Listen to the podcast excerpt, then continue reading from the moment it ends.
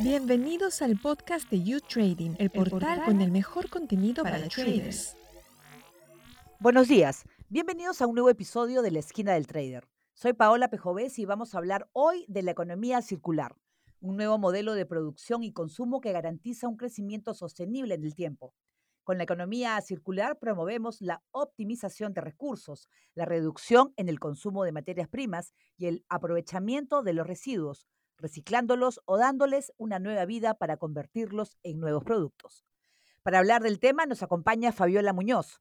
Ella es abogada y ex ministra de los despachos de Agricultura y del Ambiente de Perú durante el gobierno de Martín Vizcarra. Bienvenida, Fabiola. Hola, Paola, ¿cómo estás? Bueno, vamos a empezar hablando de la economía circular. De manera muy sencilla, es un modelo, es un sistema ¿no?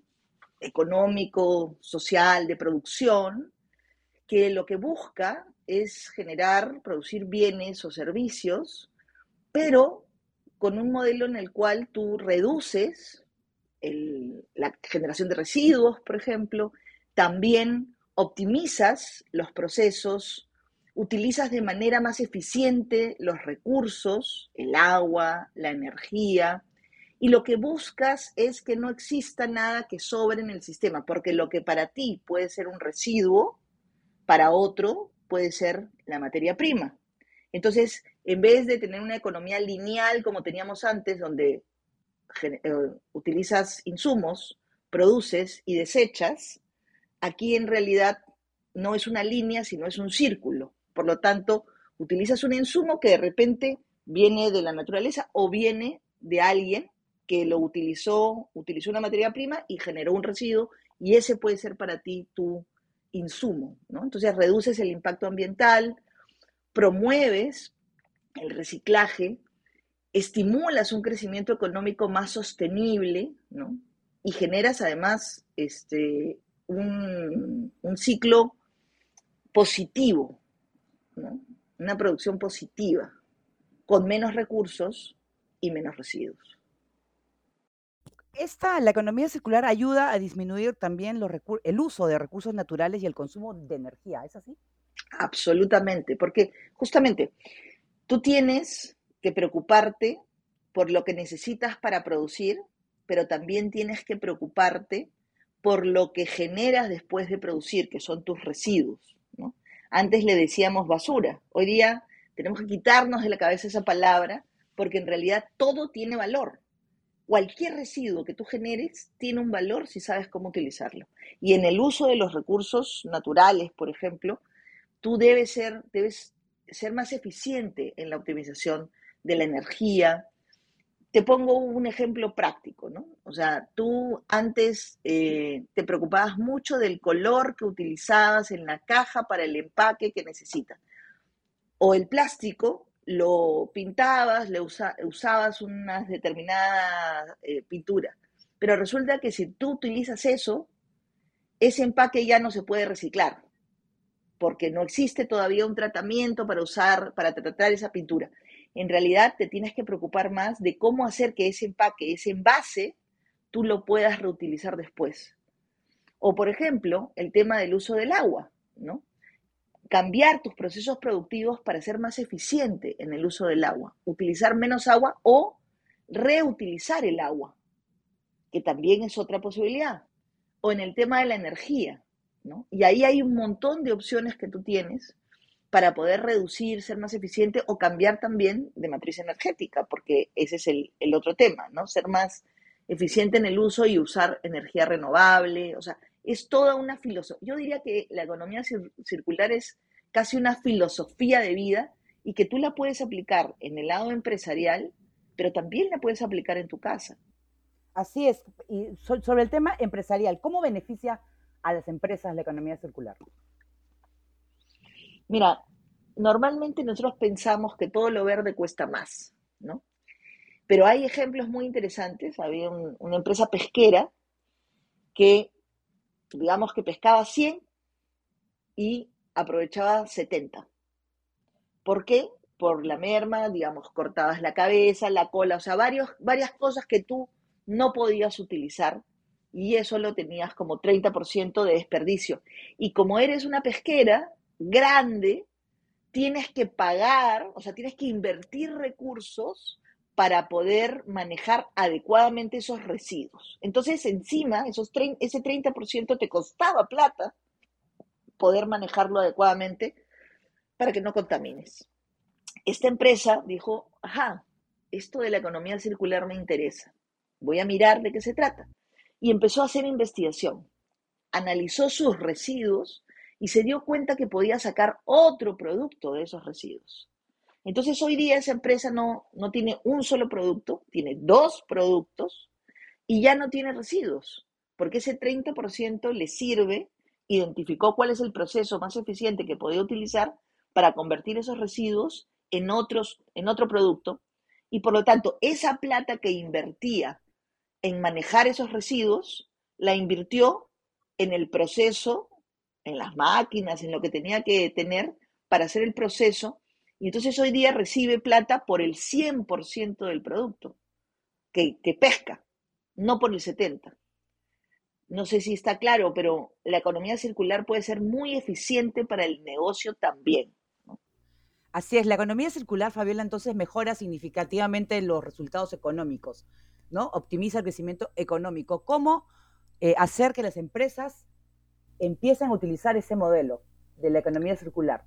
Lo, primero que tendrías que hacer es revisar, revisar todos tus procesos, ¿no?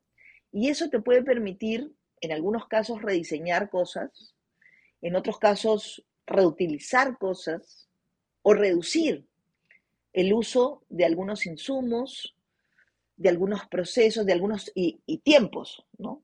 Entonces, puedes también darte cuenta de que hay residuos, por ejemplo, que tú podrías recuperar entonces, son cosas en las cuales en realidad el modelo de economía circular va priorizando la utilización de recursos renovables, por ejemplo, ¿no?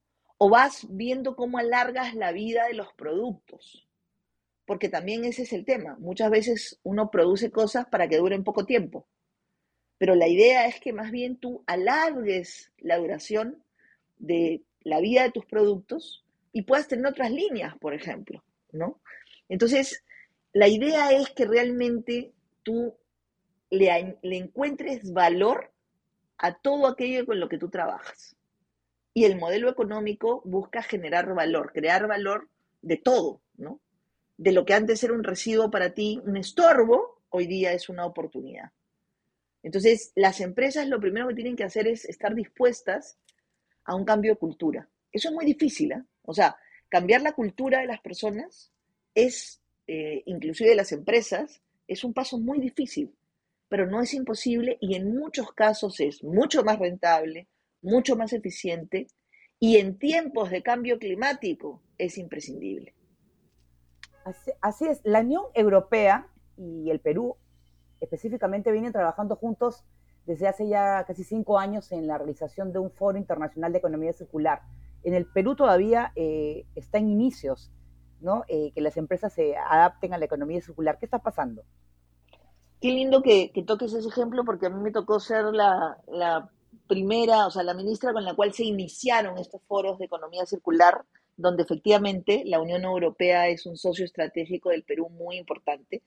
Y yo te diría que ya hace años que tenemos el tema de economía circular puesto en la mesa, pero la verdad es que no estamos caminando a la velocidad que necesitamos para el, bien común, diría yo, ¿no? Porque esto es positivo, es positivo para el consumidor, pero es positivo también para las empresas, para todos los actores. Y lo que sucede muchas veces es que no, no la vemos, y no la vemos porque no tenemos números claros. Ese es un elemento que a mí me parece fundamental, ¿no? O sea, necesitamos números claros, necesitamos un poco más de investigación de los beneficios de aplicar el, enfoque de economía circular. Te pongo un ejemplo en la agricultura. A mí me da una pena enorme cuando camino por una carretera y empiezo a ver cómo los agricultores queman los residuos, ¿no? el rastrojo que se llama en la agricultura. Y eso tiene un valor enorme, más aún cuando hemos tenido una crisis de fertilizantes. O sea, hay opciones que nosotros podríamos manejar que permitirían ser más eficientes, reducir el consumo de productos externos, digamos, a nosotros y tener un valor. Y la economía circular busca generar ese valor. Hay eh, ejemplos interesantísimos, ¿no? Hay, hay una ONG que se llama Simba, por ejemplo, que recogía los residuos de los restaurantes, y aún los recoge, es un modelo muy interesante, los residuos de restaurantes, ¿no? Restaurantes preocupados por la sostenibilidad, bueno, ellos recogían los residuos orgánicos de los restaurantes, se iban con esos residuos, los procesaban y los convertían en alimento balanceado para cerdos. Con esos residuos ya transformados en alimentos balanceados para cerdos, tuvieron un acuerdo con productores porcinos. Les daban ese alimento y esos cerdos tú tenías la seguridad que se estaban alimentando bien. Y ese cerdo es el que regresa, como lo vendes, al restaurante para cerrar la cadena y asegurar ese restaurante que los cerdos que le sirve a sus comensales son cerdos criados con las normas sanitarias adecuadas, por ejemplo. Ese círculo es un gran ejemplo de cómo tú puedes generar valor para todos los actores. Entonces, creo que ahí tenemos oportunidades muy interesantes en las que eh, las empresas podrían ver una generación de valor. Así es. Finalmente, ¿cómo podemos aplicar la economía circular en nuestra vida cotidiana? Mira, en, la vida, o sea, las, las personas podemos también pensar en qué necesitamos ser más eficientes, en el uso del agua, en la energía en nuestras casas, en los residuos. Por ejemplo, cuando tú recibes un paquete, ¿no? La caja donde tú recibes ese paquete, podrías volverla a utilizar después, pero normalmente ocupa mucho espacio. Sin embargo, si tú desarmas la caja ¿no? y la conviertes en realidad en una cosa muy, muy pequeña en tamaño porque no te ocupa el espacio tridimensional, digamos, sino lineal de un cartón, puedes guardarla más tiempo y poder utilizarla. Yo durante varios meses estuvimos haciendo una campaña, por ejemplo, de los ecoladrillos, ¿no? Todos los residuos que vienen de los empaques de galletas, las bolsas de plástico, por ejemplo, del arroz, ¿no?